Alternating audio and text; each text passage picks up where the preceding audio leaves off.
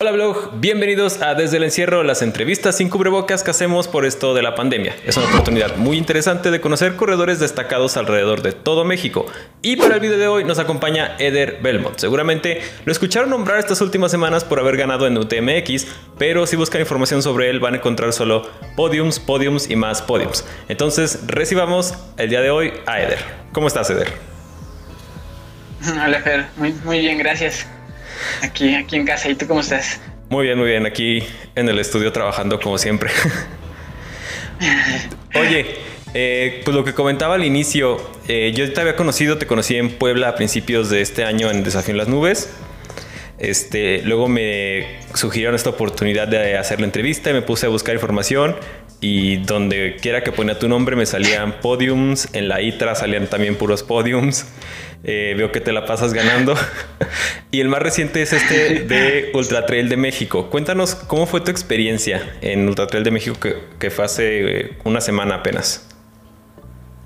Sí, bueno, gracias por la invitación, Fer. Y te cuento ahora de, de UTMX. Este, pues bueno, fue un evento que todos esperamos. Cada año creo que UTMX espera un montón por mucha gente. Es como la, una de las mejores fiestas de trail para, para conocer y poder vivir una buena experiencia. Sí. Que te quede un buen sabor de boca y que quieras volver a repetirla el siguiente año. Este, pues bueno, este año fue diferente. Ya viste las, como todas la, el reglamento que había, las regulaciones y esta parte me gustó mucho. Es muy, estuvo muy cuidada. En lo particular creo que pues es la única forma en que podemos ahora estar haciendo eventos. Sí. Cuidando, cuidándonos y cuidando a los demás. Entonces, yo creo que Marcos Ferro y todo el staff hicieron un trabajo súper enorme por poder llevar a cabo este evento. Que es, somos privilegiados por, o sea, por la situación en la que vivimos y poder estar corriendo o compitiendo en estos momentos, somos privilegiados. Entonces, me, me encantó el evento. Muy bien. Claro, aún con todas las medidas, o sea, nos queda claro que muchas carreras se cancelaron este año, pocas fueron las que se atrevieron a buscar la manera de que sí se pudiera llevar a cabo el evento y más como sabemos que Marcos Ferro es muy estricto y sabe muy bien hacer las cosas. Pero otra cosa interesante de este Ultra Trail de México fue que se hizo la modalidad de competir dos días seguidos, que fue sábado y domingo. El sábado corrieron 60 y el domingo 45, ¿correcto? ¿O el domingo 25? Sí, el sábado corrimos. Era la, modalidad es que podías agarrar diferentes este, distancias. Ajá. El, unos nada más agarrar, optaron por tomar 60 kilómetros el sábado y 45. Y los demás optaron por 25 solo el domingo. O había otra modalidad que era como la suma de las dos carreras. Que le, le llamaron como uno es reza esa que fue el, de, el que hice yo, 60 kilómetros el sábado y 25 kilómetros el, el domingo. Este, sí, estuvo, estuvo, bueno, interesante el formato de carrera este año, por esta parte. Como que a pesar de que muchos no tuvieron la, como la forma de entrenar correctamente durante el tiempo, tenían las ganas de poder competir porque hacía mucho que no lo hacían. Este, y el formato este de poder salir en bloques, pues también sorprendió a todos porque lo dijo Carrera, es, es bien, bueno, es difícil saber el, el, como la posición en la que tú vas, por esto de que unos salen una hora antes, media hora, 15 minutos antes, otros más atrás que tú. Entonces al final no sabes la distancia que te pueda llevar el que salió enfrente o si tú lo vas acortando, ¿no? Es como correr contra ti mismo, tratar de hacer el mejor esfuerzo, el mejor tiempo y al final esperar el resultado como si se fue favorable para ti o llegaste atrás, no sé qué. Realmente la mente juega un papel bien importante porque no sabes nada y solo es tratar de hacer tu mejor, mejor este, esfuerzo, mejor trabajo para llegar mejor, llegar bien colocado. Sí, pero bonito. Fíjate que eso se me hizo bien interesante porque en el streaming de la página de Ultra Trail de México decían, es el primero en llegar, pero no sabemos si es el primer lugar o en qué lugar van llegando, porque a lo mejor alguien salió dos horas antes, pero hizo media hora menos, ¿no? Al final del recorrido. Sí. Y como tú dices, o sea, no es como una carrera tradicional que en el abasto te dicen, ahí va uno adelante de ti y le lleva cinco minutos, etcétera. Es de tú dale lo mejor que puedas y a ver qué sale al final. sí, así fue. Correr contra ti mismo es como solo tratar de hacer el mejor tiempo, disfrutarlo por supuesto y este y ya esperar al final los, resultados, ¿no? A ver si, si pudiste colocarte, en qué posición quedaste o algo así. Sí, pero, pero creo que ahí es como te quitas de la mente en ese momento el hecho de que vas en cuarto, quinto, sexto, porque solamente estás dando lo mejor en, la carrera. Está padre, está padre, pero sí es como controlar esta parte de, de no saber. A mí me pasó, Fer, que en un abasto estaba un amigo de el hermano de Gabriel. Me dijo así como, ah, va este Leo como a 20 minutos. Y yo dije, uy, es muchísimo todavía. me dijeron, sí, creo que salió 15 minutos adelante de ti. Y así como que hice sumas y fue de, ya valí. Sí, pero bueno, lo demás estaba, está bien. Ya, ya fue como, ir cuidando ahí nada más para terminar la carrera. Pero aparte, bueno, yo lo imagino, pero tú cómo sentiste eso de que no sabes qué está pasando y hasta el final te dicen que ganaste el primer día, luego quedaste en tercero el segundo día y que en general ganaste el, el reto Reza que era 60 sábado, 25 domingo. ¿Cómo, ¿Cómo fue esa sorpresa? ¿Cómo te sentiste? Pues no me lo esperaba. Esperaba hacer un buen trabajo el, el, sábado, que es la distancia como que creo que me convenía más. 25 es más rápido. Y este, algo que me favoreció muchísimo, que creo que sí fue como una tal vez una ventaja sobre los que pudieron haber salido, corredores buenos que salieron antes, como Leo o yo Valenzuela, fue el hecho de que en nuestro bloque salieron corredores también buenos, que bueno, jalan fuerte como Mao, el Pantera, Tony, salió Gabo, ah, seguro se me va algún nombre, salimos juntos, entonces ahí empezamos a irnos como desde el inicio Pantera se fue fuerte en las bajadas y tratando de alcanzarnos ahí nos favoreció a nosotros, cosa que tal vez otros, otros bloques donde nada más había un corredor, pues tuvo que hacer como el trabajo solito, ¿no? Que hicimos nosotros en equipo. Eso favoreció para que al final pudiéramos. Bueno, en esta parte sí también tuve la ventaja de saber cómo, como salimos en el mismo bloque con Gabo, con este, digo, Gabo, Tony y, pa, y Mau Sí, los que pues tenían posibilidad. Si, no me rebasaban, yo sabía que iba ganando ese tiempo. Ahí sí fue como esta parte, la carrera tradicional, ¿no? Ajá. Pero con los demás corredores, pues no sabía nada. Este, cuando llegué, no esperaba, o sea, la llegada fue normal. Por lo mismo de la situación, no es como el primer lugar y por lo mismo que no se sabe por, la, por el formato de salida. Pero cuando llegué, pues fue normal la llegada, tranquilo y ya después esperar el resultado cuando supe que había ganado estaba súper cansado, o sea, porque no, no quería correr el siguiente día. Fue de, puta, qué chinga, qué madriza. Yo creo que el siguiente día ya nomás. Sí, el siguiente, como, quieres dormir y ya. Sí, dije, no voy a ir mañana, ¿no? Y así como varios amigos les dije que estaban en el reto, en el reza. Ajá. Dijeron, no, mañana no lo vamos a hacer ya. Fue todo hoy. Y yo me fui con esa idea en la cabeza a dormir de, no, pues ya, mañana no voy. Pero mágicamente o extrañamente al siguiente día me, me desperté. Ajá. Salía a las 6 de la mañana y salía también con Tony y Pantera. Entonces me desperté y este y me sentía bien, ¿no? Así como que dije, uy, creo que sí aguantan las piernas. Entonces mi objetivo era terminarla, solamente como ir, terminar el 25. Pero bueno, ya, ya encarrerado ya no, ya no vas a eso. sí, ya es difícil cuando estás ahí. Sí, es bien, bien extraño. Yo nunca había sentido esta, esa sensación de tener nuevamente piernas, pila y ganas de correr después de estar sumamente cansado. bien extraño, pero me gustó. Sí, claro, porque, o sea, 60 kilómetros no deja de ser un chorro. Y aparte me comentan que la carrera fue considerable, o sea, sí estuvo difícil. Yo tengo amigos que los agarró el corte incluso. O sea, sí estuvo pesadito el reto. Sí, justo, justo eso es como, puedes hacer tal vez una carrera el sábado y otra el domingo, más tranquilo. Ajá. Pero la del sábado fue pesada, los 60 si tú les preguntas a muchos es como del, del 48 al 52, 53. Sí. Fue sumamente duro, ¿no? Que muchos pensaron que ahí los iba a agarrar el corte porque ya habían pasado las subidas, pero fue un terreno como muy técnico. Este, troncos, hoyos, piedras, pasto, de todo. Que ya era o, caminar o, o, en algún momento te dabas un azotón, ¿no? Bueno, como yo lo caminé porque sí sentía que dije, está duro, ¿no? Y ya es como que a esa altura de la carrera, digo que ya iba más, mucho más de la mitad, ya las piernas van fatigadas. Este, entonces terminar como ese 60 y al siguiente día poder hacer el 25, sí, como lo puso ahí, ¿no? Un reto. Marco nos dijo al final, ya en la premiación, sí, como que qué significaba reza, ¿no? Y yo pensé que era reto Zacatlán. Sí. Es un reto, un desafío, algo, pues cabrón, que, está difícil de hacerlo, ¿no? Y fue así como, no, no, no, son reyes de Zacatlán. no lo sé si me la creo, pero Qué chido. está chido. Sí. Sí.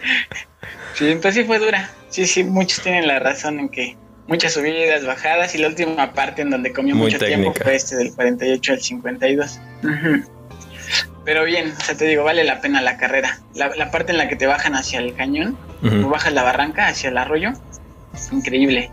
O sea, la última subida muchos dijimos, esto es infinita porque estaba vuelta y vuelta y no veías fin. Pero esa bajada vale la pena hacerla. O sea, que, que valoras mucho, ¿no? Poder sufrirle al último porque viste algo increíble, increíble. en la ruta. Oye, Der, y bueno, es imposible omitir este tema de la pandemia y algo que me daba mucha curiosidad al ver los buenos tiempos y el rendimiento que tuvieron todos. ¿Cómo todo este tiempo que tuvimos que estar encerrados y todo este desmadre, cómo preparaste o cómo te entrenaste para poder correr este ultra así? Pues mira, te voy a decir la verdad. Aquí nosotros somos de la parte sureste de, la Ciudad de México, en Milpalta. Ok. Pues aquí la gente realmente difícilmente puede dejar de salir. Claro. Son comerciantes. Eh, está el nopal, pulque, hay un centro de acopio de distribución de, verdura, ¿no? toda la gente tiene que ir todas las mañanas para poder, pues al final sobrevivir, ¿no? Es llevar el día a día. Entonces aquí en Milpalta, aunque la gente tal vez de afuera vea como posiblemente foco, foco rojo, porque es una parte en donde muchos casos y todo eso, hasta que no vives aquí te das cuenta de que en realidad, como la economía de esta parte de Milpalta se sustenta de la gente que sale día a día, ¿no? Yo en mi caso no soy, digo, no es que tenga que ir a vender la verdura o ir a cortar nopal o ir a sacar pulque. Pero, pero también, o sea, no dejé como de salir, ¿no? Justo como ellos. Yo sí entrenaba, siempre entreno solo. No tengo un equipo. Ahora no lo tengo. Pero yo creo que solamente me paré como un mes, que fue como de marzo cuando inició esto. Así total, que dije, uno se espanta, ¿no? Porque es una situación que nunca claro, vivido. Entonces sí es como, no sabes el, o sea, como lo difícil que puede ser o que, o que podría estar siendo en ese momento. Entonces, sin, sin ser tan como inconsciente en esa parte, sí me, me paré, te digo, no mucho tiempo, un mes. Y ya después continué con las actividades de volver a entrenar. Eh, detrás de, o en donde está la casa, detrás hay un, hay un volcán que se llama Teutli. Ok. Donde afortunadamente casi nadie sube, ¿no? Ah, Son muy poquitos los que llegan a subir. Entonces son 6 kilómetros de, de, la avenida hasta la parte de más alta donde está el cráter. Ajá. Yo creo que sí iba unas 3, 4 veces a la semana ahí. Evitar, bueno, todos los deportivos estaban cerrados, pero evitar este lugares en donde, a pesar de que los deportivos estaban cerrados, hay, hay lugares en donde la gente sí iba, ¿no? Sí. O iba más. Y aquí al, al volcán estaba muy solito, me encontraba tal vez cuatro personas que, que podías estar bien y sentirte seguro mientras estabas entrenando. Y más que nada yo creo por lo mismo, de que yo también tengo mis abuelos, mis padres, que son grandes, ¿no? Gente grande que, a veces preocupan más ellos que uno que a veces creo que está más, más sano, más fuerte. Ajá. Pero sí, no, no dejé de entrenar mucho este fuera. Entrené, te digo, un mes no, y los demás entrené casi normal. Oye, suena súper bien eso del volcán, luego nos invitas. Sí, hay, lugares bien bonitos de este lado. Ese es Volcán Teutli, pero para Milpalta están lugares bien, bien bonitos. Están, pues es, eh, uno se llama Volcán Tlaloc, que es la segunda parte más alta de la Ciudad de México, y también se puede subir. Entonces, el día que gusten, hacemos algo. Y fíjate, uno cuando escucha cuando escuchas Ciudad de México no te imaginas que haya muchos lugares para hacer trail o volcanes, pero la verdad es que sí. O sea, es como que hay que buscarlos, pero sí los hay, ¿no? Sí, sí, sí, yo creo que hay varias alcaldías que tienen lugares bonitos para correr. Y una de ellas es Milpalta, que tiene bastante solo de conservación. Y está increíble, ¿no? O lugares en donde como son más bien como comunales, ¿sabes? Y la gente pone sus... Algo padre aquí es que la gente pone sus plumas, los nuevos pobladores, que nada más ellos tienen la llave para poder abrir y subir. Ah, en el caso de Santana Tlacotenco. Entonces, ah, eso también evita como que haya deforestación, porque la gente que normalmente sube a talar lleva sus camionzotes, pero esas plumas sí están buenas, entonces por ahí no pueden subir. O sea, la misma gente se encarga de la conservación del área. Pues lo hacen, sí. O sea, yo creo que ellos han de tener como un pago por servicios ambientales. No estoy muy seguro. Pero pero justo ponen las plumas para evitar ese tipo de casos, ¿no? O que gente extraña se llegue a meter arriba y tomar este, tierra o algo así. Oye, eso está bien chido. Ajá, sí, es una forma de conservación. Está bonito. Eder, cuéntanos un poquito de ti. Digo, como dije al principio, cuando buscas Eder Belmont en Google te salen un chorro de podiums. Pero, ¿cuánto tiempo tienes corriendo? ¿O cómo, en qué punto de tu vida dijiste voy a subir cerros? Uy, pues yo ya entrenaba desde hace, desde chavo, bueno, desde chico, cuando tenía, iba en la primaria, no sé, unos 11 años, 12. Ajá. Entrenaba este, con mi papá, me llevaba a correr al canal, íbamos con mi hermano. Este, él organizaba una carrera en donde con sus amigos con los que jugaba fútbol, mi papá. Entonces cada año, cada 20 de noviembre, hacían una carrera para celebrar este entre ellos, ¿no? Lo del club. Sí. y también supongo que la revolución, no sé. Y entonces todos como que entrenábamos ese mismo, un mes antes, o sea, era bien chistoso porque un mes antes entrenaba solamente para esa carrera y todo lo demás se la pasaba echando flojera. Sí, pues de ahí como que empecé a tomarle ahí un poco de, cariño, pero nunca, nunca pensé que fuera como hacer algo, algo más, ¿no? O sea, solo entrenaba en el deportivo cinco vueltas, ajá, exactamente. Lo que sí me gustó después, que jugué mucho tiempo, fue frontón. Y este sí lo jugué como cuatro años diario, así cuatro o cinco horas me las pasaba. Pero jamás tampoco hice nada, ¿no? Así fue como solo jugar por hobby, porque me gustaba un chorro. Y yo creo que hasta el año en, o sea, bien, bien en carreras de montaña, 2016 fue que empecé a, como a surgir un poquito más de cariño por el, por la montaña. Ya entrenaba en montaña, pero solamente una vez a la semana, los domingos. Y no competía. Mi primer carrera sí fue en 2013. Una de Pedro Fletes, la de Ista 4000 en San Rafael. Ajá. Que está, no sé si conozcas San Rafael, está muy bonito. Pero una carrera muy durísima. Entonces de ahí como que solo hice esa. Y dije, no, esto está muy cabrón. Mucho, mucho desgaste. Sí, sufrí bastante. En esa carrera son 25 kilómetros. Me acuerdo que hice casi 5 horas. No manches. y creo el que gana hace como 2 horas 40, algo así. casi vas peregrinando. sí, casi, casi. De hecho, bien raro porque ese día ya no aguantaba. Yo me llevaba un Carlos V, me lo acabé al kilómetro 2. O sea, ya no me guardé la basura. Luego subí con poquita agua. Creo que llevaba nada más un garrafito de agua, me lo acabé rápido. Sí, no sabes a lo que vas, pero. Sí, sí, sí. O sea, no sabía ni qué onda. Y entonces, como en el kilómetro 7, ya tenía mucha sed y encontré un pozo así de donde se almacena agua, que es como un pozo chiquito ahí en la nada yo empiezo a chuparlo porque yo ya tenía la boca seca, seca, ¿no? Llegué muy arriba y este y empecé a comer nieve, así de ya lo supongo que la deshidratación, no sabía ni qué onda. No empecé a comer nieve, la gente me dio dulces, este, no sé si alguien por ahí tal vez se acuerde, ¿no? Pero no sepan que soy yo el que estaba muriéndose a casi 4000 metros sobre en aquella carrera en 2013. Y este, ya con, con agua, este, chocolates, este, semillas me ayudaron y llegué hasta arriba. Pero me costó, me hice casi las 5 horas. Sí, no, de, ahí dije, creo que esto no es lo mío. Oye, en el canal siempre promocionamos correr responsablemente y prepararnos antes. Este es un ejemplo de qué no hacer.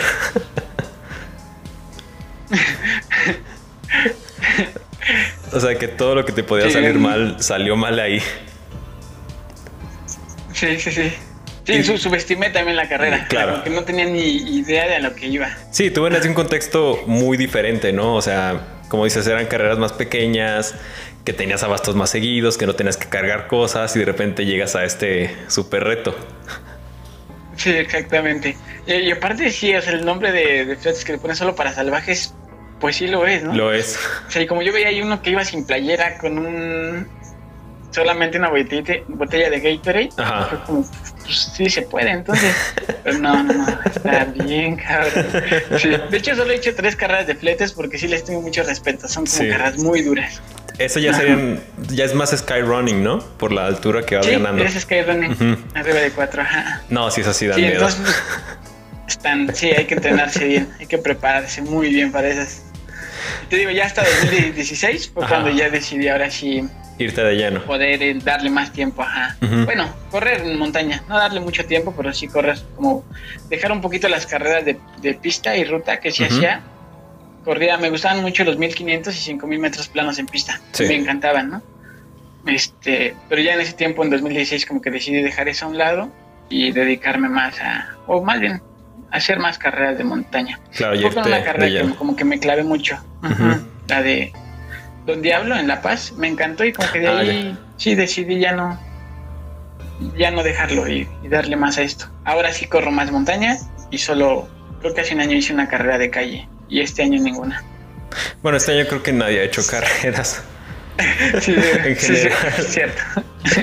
nadie de calle creo que todas han sido virtuales. Sí. Ok, Eder. Entonces llega este punto en el que decides que lo que te gusta y lo que más, más te llama a competir es la montaña y entrenar y en general. ¿Qué sientes tú cuando estás corriendo en la montaña? ¿Qué significa para ti correr en montaña? Hay, algo que, que me gusta decir siempre y es creo que con lo que siempre me, he sentido mejor, que es la sensación de libertad que te da el, el estar corriendo en la montaña, ¿no?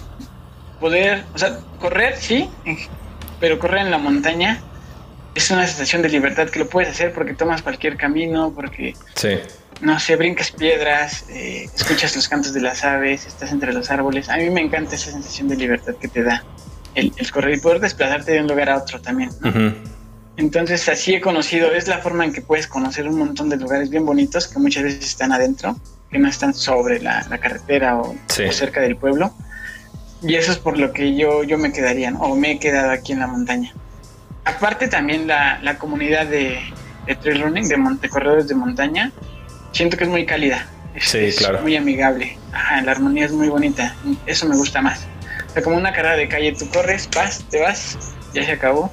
Y aquí convives, o, o sí, tal vez conviven ellos, ¿no? Pero más grupitos pequeños. Y aquí como que siento que es muy, muy, muy amigable todo. Me gusta mucho eso. Sí, es un ambiente bien interesante de que no te conozco, pero nos enlodamos igual y de alguna manera es como que muy fácil conectar. O sea, en el previo, en la entrega de kits, en la línea de salida, en la ruta, en el después. Sí, es como una vibra muy interesante. Sí, sí, sí, bien distinta, bien diferente. ¿Cuál y puedes conocer amigos durante la ruta, o sea, como que a veces son tan largas que vas sufriendo y de repente te encuentras otro que también va sufriendo y te haces bien amigo y se van juntos. O sea, eso pasa en todas las carreras, creo, ¿no? Sí, claro. de repente ya vas muy mal y alguien te ofrece algo y yo te ayudo, estás bien, todo eso, ¿no? Preguntas que normalmente se hacen, o sea, porque una carrera de, montaña siempre se hacen cuando tú ves a alguien que estás ahí, pues mal, ¿no? O sea, como que vas bien, te ayudo, te ofrezco nada, bueno. Pero en calle pues vas hecho, hecho bala, ¿no? Lo que puedes algunos se separan, otros supongo que no, van por su tiempo. Y sí, es más común que en montaña tengas como esa empatía con otro corredor, de que tú sabes que a lo mejor más adelante tú vas a estar mal y te gustaría que alguien te ayude. y en carreras de 13, 15 horas, o sea, puede pasar mucho, ¿no? Y creo que también es eso. Ajá, sí, tal vez porque en las de calle son muy rápidas, no se ve, no se ve todo eso, ¿no? Te las avientan en 40, 50, una hora. Sí, posiblemente. Y en montaña, como dices, un montón de horas, seguro te va a pasar. te va a pasar algo. Oye, todos estos años que llevas corriendo, eh, ¿a qué lugares has ido, o sea, dentro de México y fuera de México, que te hayan gustado más? El de en México, Baja California Sur. El de Don Diablo. Sí, es la de Don Diablo, sí. Bueno, pero en general, sí, Don Diablo es la que me ha gustado más. En general, la Baja me gusta, me encanta muchísimo. Y la carrera de la baja, me digo, de Don Diablo Trail Run, me encanta mucho de que inicias en la Sierra Cacachilas y terminas en, la playa, ¿no?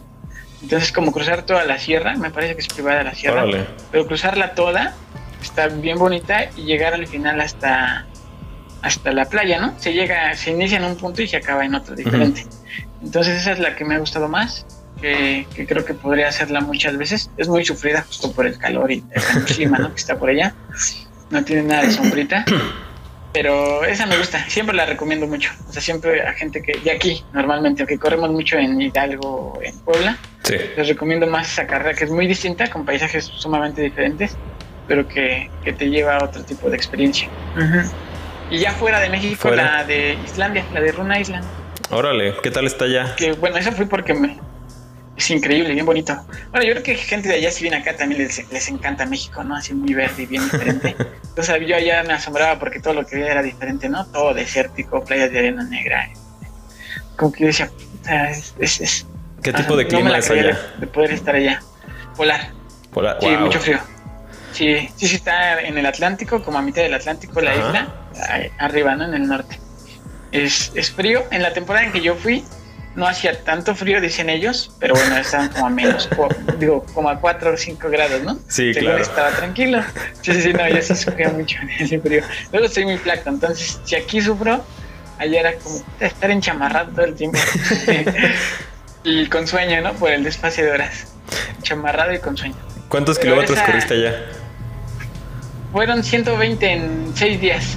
Órale. Como promedio 20 al día, pero te digo, eran diferentes. Un día 15, un día 10, otro día 42 fue el más largo, otro día 32 y así, hasta sumarlos.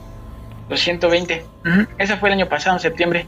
Y ahí sí hice como una colecta de fondos, que muchos amigos se sumaron a apoyarme. Ah, qué fregón. Para poder irme. De otra forma, pues no.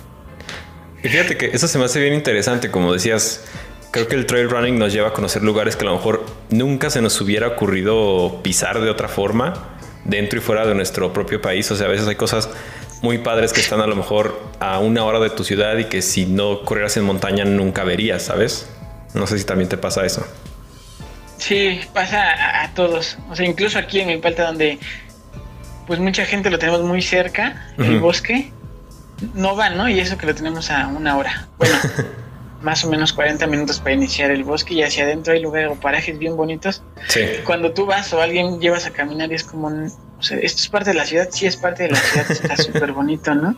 Sí, o sea, se, se, asombran porque nunca, como lo que dijiste hace rato, pero no pensarías que en la ciudad hay lugares tan bonitos. Sí, claro. Como que te imaginas una urbe grande en donde solamente hay edificios, centros comerciales, todo esto. Y, y sí pasa, caminando te llevas a lugares bien increíbles, ¿no? Que los carros no entran o en bicicleta sí, pero también es bonito. Sí, no es igual. Ah, Oye, Eder, y tantos años corriendo, tantas montañas, tantos kilómetros, tantas cosas que has vivido, ¿qué, o sea, si hoy te dicen ya no vas a volver a correr en tu vida, por X razón, ¿qué dirías que te ha dejado todo esto? Uy, nunca me había hecho esa pregunta, o sea, como que siempre te visualizas corriendo, o sea, como que es algo que, necesitas para estar bien, o sea, se escucha, pero escucha raro, pero si un día no corres es como algo me hizo falta hoy, es como una terapia para estar bien, terapia del estar bien. Y no me lo había formulado o pensado en que en dejar de correr, pero si alguna vez pasaría esto, lo que me llevaría son todas las amistades que he conocido, todas las personas que he conocido en el camino, es lo que me quedaría muy, muy, muy adentro y bueno, las aventuras, ¿no? Que, el cuerpo te ha permitido también aventarte con las carreras. ¿Alguna aventura especial que nos quieras compartir? Que te acuerdes así pues, rápido. Ay. Pues, no, pues en Islandia, que era el único que no hablaba inglés bien. Sí, pues todos eran la mayoría de Europa o Canadá o Estados Unidos, pues todos muy bien, como si nada, y yo así como, ah, tratando de hacer el mejor esfuerzo por darme a entender algo. Pero bueno, es como, eh, valoran esa parte, ¿sabes? Era bien difícil, pero era como, dale, dale, inténtale, ¿no? Es como, qué pena, ¿no? Qué pena cuando están todos y hablan bien y yo así de, sonriendo. Échale ganas, sí, échale ganas, sí. Regresé muy motivado para aprender inglés, pero después de me olvidó la motivación. Que dije, no, sí, al siguiente que vaya tengo que hablarlo al 100. Y ahora, bueno, llegué aquí y fue como, ay, volví a correr y se me olvidó mi motivación. Sí. Que oye, no lo he hecho pues. Si hay un buen lugar para no hablar bien inglés, pues es, Islandia, ¿no? De no hablar bien inglés en una comida en México o en Estados Unidos, pues mejor en Islandia. El paisaje está más padre. ah, bueno, eso sí, mucho mejor, ¿no? No importa. no, bueno, la ventaja también era de que había un organizador que habla muchísimos idiomas y ah, como que era comprensivo así de... Bueno, no era comprensivo, sino que ese es el organizador y tenía que estarme hablando a mí y a todos. Y las indicaciones las daban todos los idiomas, ¿no? Ah, y ya cuando quería me acercaba a él y ya podía decirle, sí, sí, sí, muy atentos. Pero sí, de, no saber hablar inglés aquí allá, mejor allá. Oye, y para 2021, porque ya diciembre es como el domingo del año, ¿qué proyectos tienes a futuro? Pues eh, como este año he sentido que me ha ido bien, o sea, que he podido de alguna forma desarrollar un poquito más las habilidades que tenía atrás. Sí. Esto de correr, darle un poquito más de enfoque a otras, no sé, tal vez fuerza o ejercicios que tal vez dejaba a un lado. Ajá. Me, me motivé mucho este, o sea, con el resultado del chico, que también siento que, que fue una carrera rápida y que, que me fue bien. Muy interesante esa El carrera siguiente año también. me gustaría hacer una carrera en Europa. O sea, como que estoy motivado ahora, ¿no? De tratar de, de darle un poco más de tiempo y, y un poquito más de, de valor. O sea, porque sí corría, pero no lo hacía como... O sea, lo hacía nada más pensando aquí en carreras en México. Y ahora sí como que he pensado en, en el foco en una carrera de Europa. Tal vez Ultra Trail du Mont Blanc, me gustaría. El, Nada más. el próximo año, sí, sí, sí. O sea, pero sí desconozco muchas cosas, o sea, como que yo no sé ni para qué se usan los puntos Citra, ni, ni si tengo que entrar a sorteo. Sí, todo eso es bien raro. Si no tienes puntos Citra, ¿y dónde los veo? Pues no sé ni qué y para qué sirven. Pero si sirven para algo, espero que me puedan servir para Espero que sea ese- para eso. sí, sí, entonces es el plan, poder darle mucho, así que mucho tiempo al entreno, un Ajá. poquito más de entreno, dedicación para poder llegar a una carrera de aquel lado y tratar de llegar bien preparado. Ajá. Qué chingón, Eder. proyecto. Sí. Muy bien, Eder. Ya para terminar y poder dejarte ir, terminar esta entrevista, creo que es todo muy padre. ¿Qué te gustaría o qué mensaje te gustaría dejar como un legado para los que apenas están empezando a correr o les está llamando la atención la montaña o quieren competir? ¿Qué te hubiera gustado saber a ti cuando empezaste? Además de llevar más comida al, al Skyrunning. 4000. eh, híjoles. Lo que me hubiera sabido, o lo que me, hubiera- me hubiese gustado saber antes de, de- O que alguien que- te dijera cuando pues. estabas empezando. Ajá. es la forma o explicarme cómo, cómo reacciona el cuerpo a los diferentes entrenamientos que uno hace. Ujú. ¿Por qué se deben de hacer tal entrenamiento en tal, este, en, en tal momento? Eso es algo que ahora, bueno, yo no sé tanto, ¿no? He aprendido de los entrenadores que he tenido y de lo que he estado leyendo, pero sí ahora creo que, o sea, que puedo entrenar un poquito yo solo. Sí Ujú. me gustaría tener un entrenador, ahora que estoy solo llevo como año y medio. Pero, pero me he dado cuenta que también es bonito poder entrenar tú solo y entender tu cuerpo, conocerlo. Lo que yo, yo podría decirles a los que van empezando es que le echen un clavado a las lecturas para que puedan ellos comprender por qué el entrenador les pone tal trabajo, ¿no? En, Ujú. en qué parte del entrenamiento. Es algo bien importante que les va a ayudar a ellos a poder hacerlo así, porque hay veces que un entrenador te pone hacer tal sesión y tú te sientes muy bien y lo haces mucho más rápido, ¿no? Porque, porque estás muy, muy sobrado. Pero en ese momento es porque tal vez el entrenador no te explica que estás haciendo o que le estás dando cierto estímulo al cuerpo que Sí. es diferente al que tú estás haciendo por sentirte mejor. Entonces creo que es, ese sería como un consejo que podría darles, que se echen un clavado a las formas en que, o al, al- a los entrenamientos, ¿no? ¿A por qué de cada entrenamiento? Y, y a mí me hubiese gustado saberlo. Ahora lo entiendo mejor. Hay un libro que, leí de, de Training Uphill que me hizo entender muchas cosas y que está muy bueno. Sea, sí lo recomiendo también ese. Es uno que sacó Killian con otro autor. Ajá, ese mero. Ok, Sí, ese- Training Uphill. ese fue. Lo dejamos aquí en la descripción. Ándale. Bueno, Sí, pues eso. Eder, muchísimas, muchísimas, muchísimas gracias por tu tiempo. Esta entrevista creo que estuvo muy interesante, aunque la empezamos otra vez porque se borró al inicio. Ya sé. Este, los que te quieran seguir, ¿dónde pueden hacerlo? En tus redes sociales. Este, sí, ahí está Eder Belmont en Instagram. Eder En Instagram.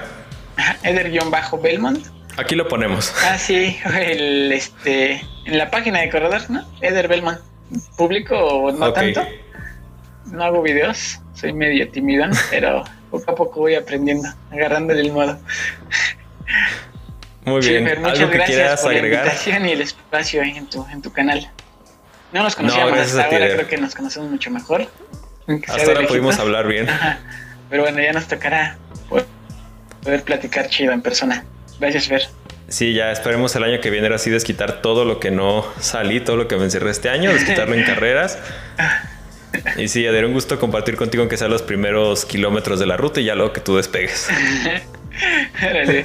Gracias, Fer. Bueno, damas y caballeros, Eder Belmont ya lo vieron, uno de los mejores corredores de montaña que tenemos en México. Alguien que le encanta hacer esto, que lo disfruta, que puede encontrar toda esta libertad, naturaleza que tanto nos ha llamado. Ya saben, síganlo en sus redes sociales, sigan a mí. Esto fue Desde el Encierro. Yo soy Fernando Muñoz, corre Fer Corre en Instagram, Strava y Facebook. Nos vemos en la próxima aventura y recuerda, no te asustes.